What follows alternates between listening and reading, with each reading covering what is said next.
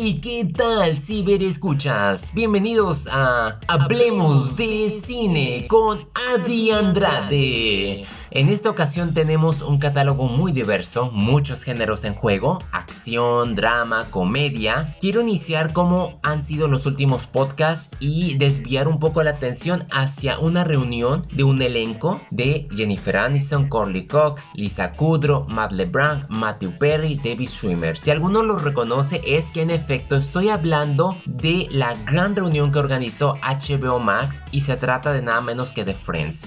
17 años han pasado desde que concluyeron con un capítulo bastante conmovedor en una serie de 10 temporadas. Yo soy en cierto aspecto fan de la serie, no al nivel de Star Wars, pero disfrutaba mucho de este elenco y de los productores y creadores, en especial pues fueron Kevin S. Bright, Martha Kaufman, David Crane quienes llevaron a cabo la historia de estos seis amigos que son muy distintos entre ellos, pero que gracias a los actores supieron mostrarlo de una manera que nos enganchara e inevitablemente nos enamoráramos de ellos.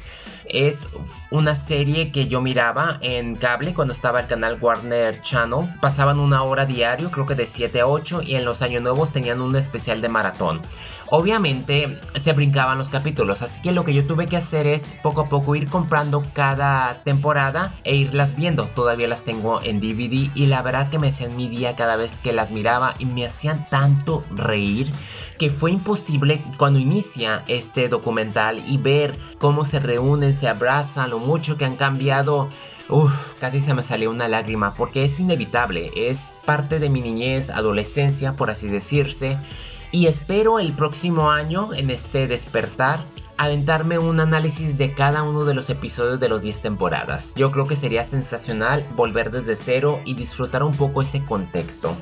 En cuanto a este serie de docupelícula, yo siento que sí me respondieron la pregunta principal de por qué no hemos tenido un capítulo especial de estos personajes. Tiene bastante sentido lo que dijo el elenco. Sin duda, Aniston se ve preciosa todavía. Todos están maquillados, pero se miraban muy bien. Pero yo creo que ella es la que se ha mantenido muy fresca al lado de Lisa Kudrow fue muy impresionante ver a Matthew Perry comentar pues los problemas que tuvo. Eh, no lo dijo literalmente, pero se insinúa que esa fue una de las razones por la cual pues él se fue al alcohol y a las drogas. Eh, descubrí también que Courtney Cox tenía sus diálogos escritos entre las manzanas. Fue muy novedoso, aparte de que ella confesó tener problemas de memoria. Fíjese, para esa talentosa actriz recurrir a eso para apoyarse es muy inesperado de su parte y no le tengo nada en contra obviamente, sino me sorprendió y la muestra lo más humana que puede ser. Obviamente, en su duración de 104 minutos siento que no le hace justicia. Hay mucho material contenido que deberían de haber sacado como que a lo mejor varios. Yo siento que esto era para sacar una temporada, la, el detrás de escena de cada temporada, porque sí, sí pusieron recuerdos que me hicieron bastante reír. Los invitados, pues tuvimos a Lady Gaga, que el número que tuvo al lado de Lisa Kudrow como Phoebe fue muy espectacular en cierta manera. Tuvimos a Reese Witherspoon hablando, que es una actriz muy importante. Estuvo Cindy Crawford, Carol Delevingne, Justin Bieber, David Beckham, Kit Harrington, Tom Selleck, entre otros, pero como que no se disfruta tanto porque hay muchos, demasiados elementos que no alcanzan a cubrir pues estos 104 minutos. Yo creo que en ese estilo le quedó faltando mucho, debería de haber más, por supuesto. Lo dudo por la forma en que dijo Aniston de que no, que esperaba no tener que pasar otros 17 años para que se reunieran, sino que se querían juntar juntos para comer verlos interactuar juntos a la vez, comentar sus experiencias, hablar de cómo fue el fenómeno, pues fue muy, fue muy conmovedor, la verdad. Y yo sé que estoy repitiéndome mis palabras, pero ¿qué más puedo decir? Es, es, es lo que es. Y para los que son fans de Friends, pues uno se dará cuenta que esta serie cubrió muchas necesidades sin querer queriendo. Era una pieza sólida de entretenimiento que hoy en día está siendo criticada debido a la alta sensibilidad que se vive en la sociedad no obstante, en su contexto fue una serie muy importante que gracias a las plataformas de streaming sigue siendo relevante y yo creo que para todos cumple esa necesidad de no solo distraernos, hacernos reír, porque eso es una garantía, sino aprender, pasar el momento y darnos cuenta del valor que tiene un grupo de amistades. Muchas cosas habrán cambiado hoy en día en cuestiones de tecnología, comodidades, pero la esencia de una amistad, eso sigue siendo la misma. Y encontrarte un grupo o buscar por lo menos a un grupo que sea digno de ti como tú de ellos es algo espectacular. Y Friends es el claro ejemplo de lo que deberíamos de aspirar a tener en nuestra vida. Un grupo fiel de amistades que te aceptan por lo que eres y que tú puedas desenvolverte con ellos sin miedo a ser juzgado, sino a salir adelante. Nos vamos ahora con una adaptación de Disney que muchos la llaman anti-Disney y en cierta manera, ¿qué mensaje le están dando los niños? Me pregunto yo. Autenticidad va de la mano, pero también la locura y la psicosis. ¿Por qué no? Cruella. La versión animada de 101 Dálmatas me ha gustado bastante como la película y la secuela. No voy a mentir, tuvieron lo suyo, ¿no? Glenn Close se robó bastante como Cruella de Vil. Aquí conocemos los inicios a través de Emma Stone, quien es encantadora. Es una adaptación muy seria, pausada, casi dura 2 horas 20 minutos. Lo vale en cada minuto porque el director Greg Gillespie se tomó el tiempo para definirte a esta personaje. Se siente como una especie del diablo viste a la moda, pero yéndose al lado más oscuro.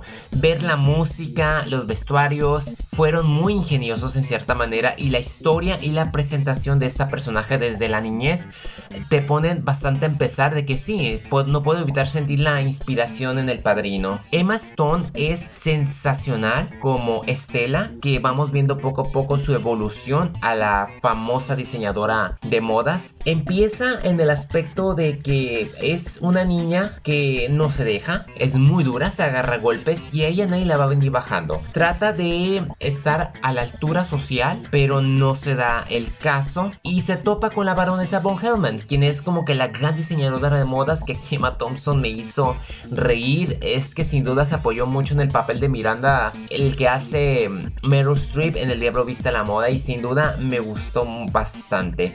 El elenco en sí es muy fuerte pero ver a Emma Stone poco a poco cambiar, reprimir la verdadera personalidad que tiene y enfrentarse a la baronesa con esos atuendos, esa caracterización y la forma en que se ríe es espectacular. Estoy bastante sorprendido. Yo sé que es una actriz muy talentosa, sabe lo que está haciendo, pero aquí se fue a otro nivel profesional que yo creo que está a la altura de Harley Quinn y de Jack Sparrow. En ese sentido que es un personaje memorable y que pasa la historia del cine y ya se ha garantizado una segunda parte. Yo espero y me la dejen como antihéroe y no me la vuelvan villana al 100%.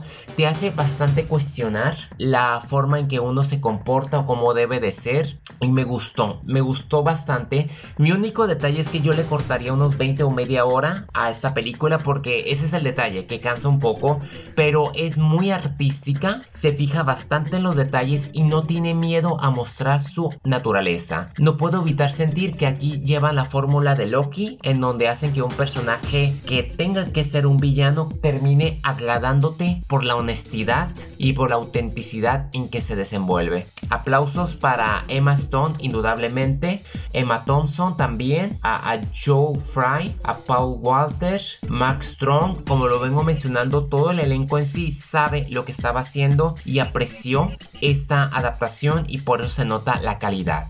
Ya que si quieres agarrarte a golpes mejor, está Nobody, una película de acción de los productores de John Wick, donde tenemos a Bob Odenkirk como Hutch, que es Mr. Nobody, por así decirlo, que prácticamente parece ser un agente retirado. Era alguien que mataba a todos los mafioncillos que no querían ceder y le hacía la limpieza y pues se retiró y todo el mundo le tenía bastante miedo. El actor no es muy reconocido. Sé que ha hecho la voz en Los Increíbles 2 y ha aparecido en película como Nebraska, entre otras no tan llamativas. Yo creo que ahí fue Connie Nielsen la que es la más reconocida y Christopher Joy. Debo de admitir que que se lució bastante las secuencias en que agarra una escopeta, no me esperaba eso. Y Colin Salmon, a quien ya tenemos un rato que no mirábamos.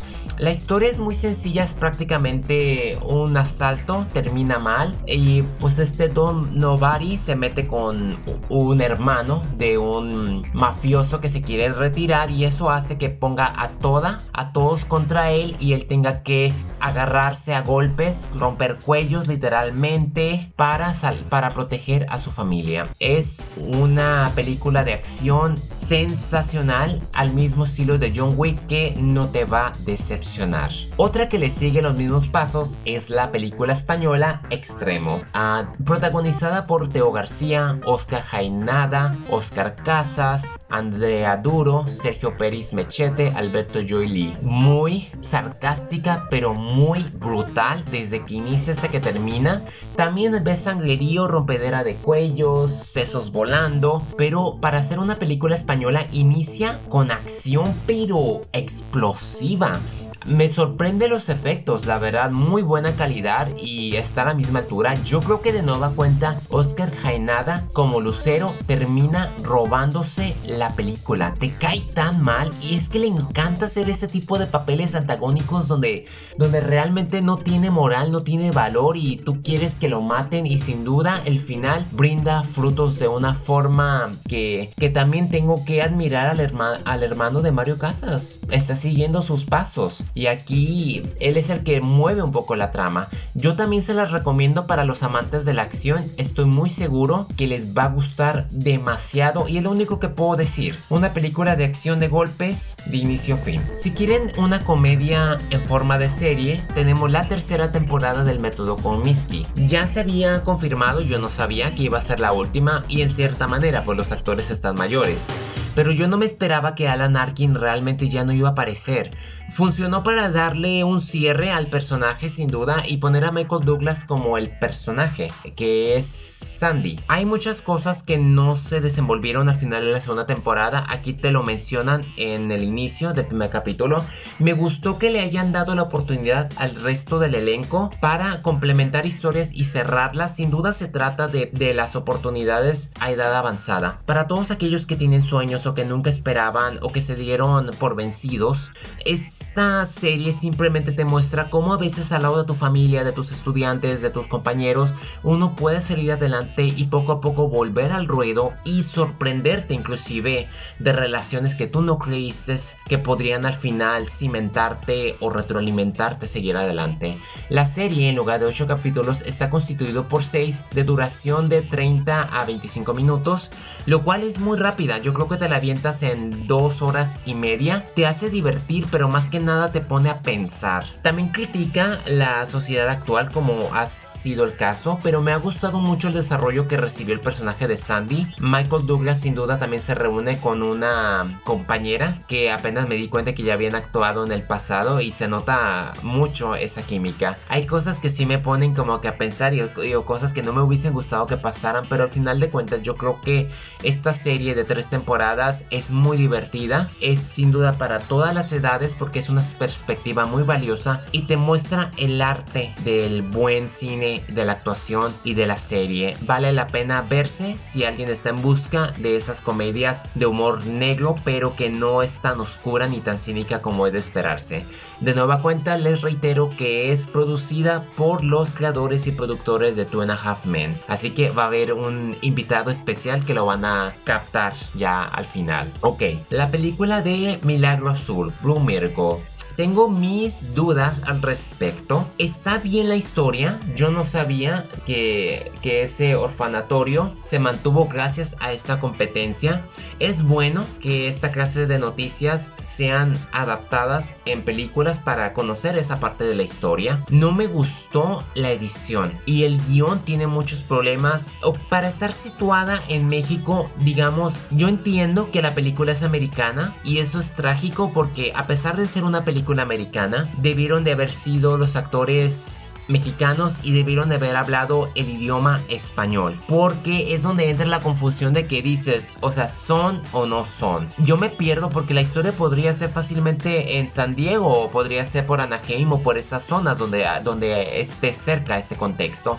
En ese sentido, como lo vengo mencionando, te pone ciertos aspectos a analizar, pero está muy desordenada en su contenido. Dennis Quaid es quien mantiene la película en alto, pero también Raymond Cruz merece bastante crédito como Héctor, pero yo siento que él fue desaprovechado.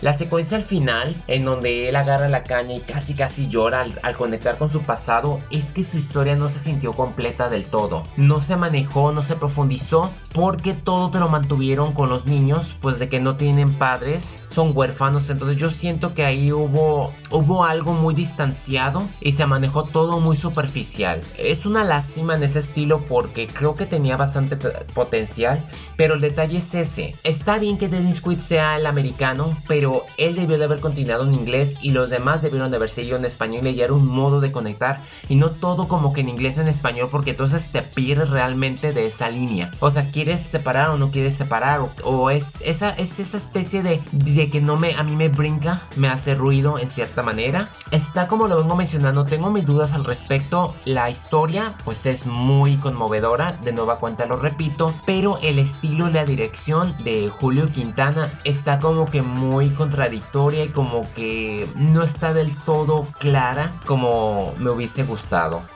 Unbroken Path to Redemption, esta secuela, no secuela, de la primera película que dirigió Angelina Jolie, que fue un exitazo de 100 millones. Entiendo por qué la confianza de continuar con la historia de Luis Samperini, aquel que torturaron, bueno, que naufragó, torturaron y regresó y ver por los errores al regresarlo y no darle ese apoyo médico, psicológico, ver sus estragos con la fe, es una travesía muy dolorosa. Momentos en que no se ocupaba estómago. Yo sé que fue un fracaso, fue recibida con mal negativismo, pero Estoy muy seguro pero para quienes les gustan las adaptaciones cristianas que van a encontrar algo valioso y es la forma en que te mueven la fe, la forma circunstancial de cómo hay personas que pueden cambiar y el verdadero poder que tiene el perdón, porque la secuencia al final es es muy humana ese aspecto y debo de admitir que, que el actor, que en este caso es Samuel Hunt,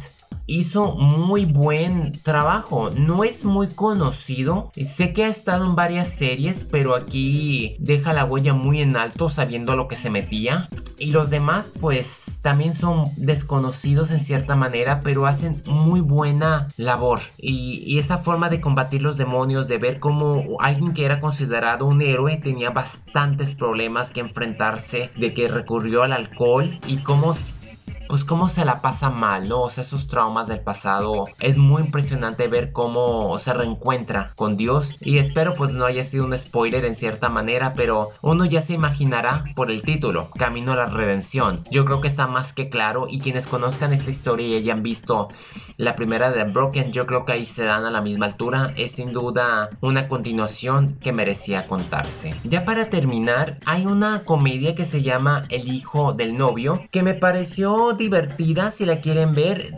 Tal como su título lo indica, se trata de una pareja que está por casarse, de repente le llega un niño y pues el niño le dice al que se va a casar pues que es su hijo. Lo curioso aquí es que tanto él como ella no quieren tener hijos, entonces pues el futuro esposo la disimula, va con el, con el jovencito y emprende una trayectoria para ayudarlo a encontrar a su mamá biológica y ahí es donde más o menos hay como una especie de catarsis, hay cambios porque acompañado de un psíquico que parece que es un falsante, pues continúan esta especie de recorrido en auto que ah, dos que tres. Eh, tiene lo suyo como no tiene lo suyo. Ya depende de ustedes si la quieren ver, pues ya, ya es libertad de ustedes. Y finalmente, después de casi tres semanas, terminé la segunda y la tercera temporada de la serie de Borgen. Aquella serie danesa que trata de la primer ministra en Dinamarca y cómo se enfrenta a la política. La segunda temporada fue muy agresiva con su personaje porque su familia salió muy afectada y también tuvo muchos conflictos con los partidos. Mientras que la tercera temporada vemos un giro al tener ella que fundar un nuevo partido para implementar la búsqueda de leyes más justas para la nación. La verdad como quisiera tener a una mujer presidenta como ella. Aquí en México yo siento que se harían milagros literalmente. Nomás la voy a mencionar para quienes les gustan los contextos sociopolíticos y quieran aprender un poco de cómo funcionan los partidos y las reformas. Yo les recomiendo ampliamente esta, esta serie de tres temporadas, Borgen no voy a profundizar, lo voy a dejar pendiente porque lo voy a retomar en la próxima semana con mi padre en ese especial de padre e hijo podcast que solemos tener. Bueno, eso es todo de mi parte. Gracias por haberme acompañado en Hablemos de Cine Podcast. Mi nombre es Adrián Andrade. Nos vemos.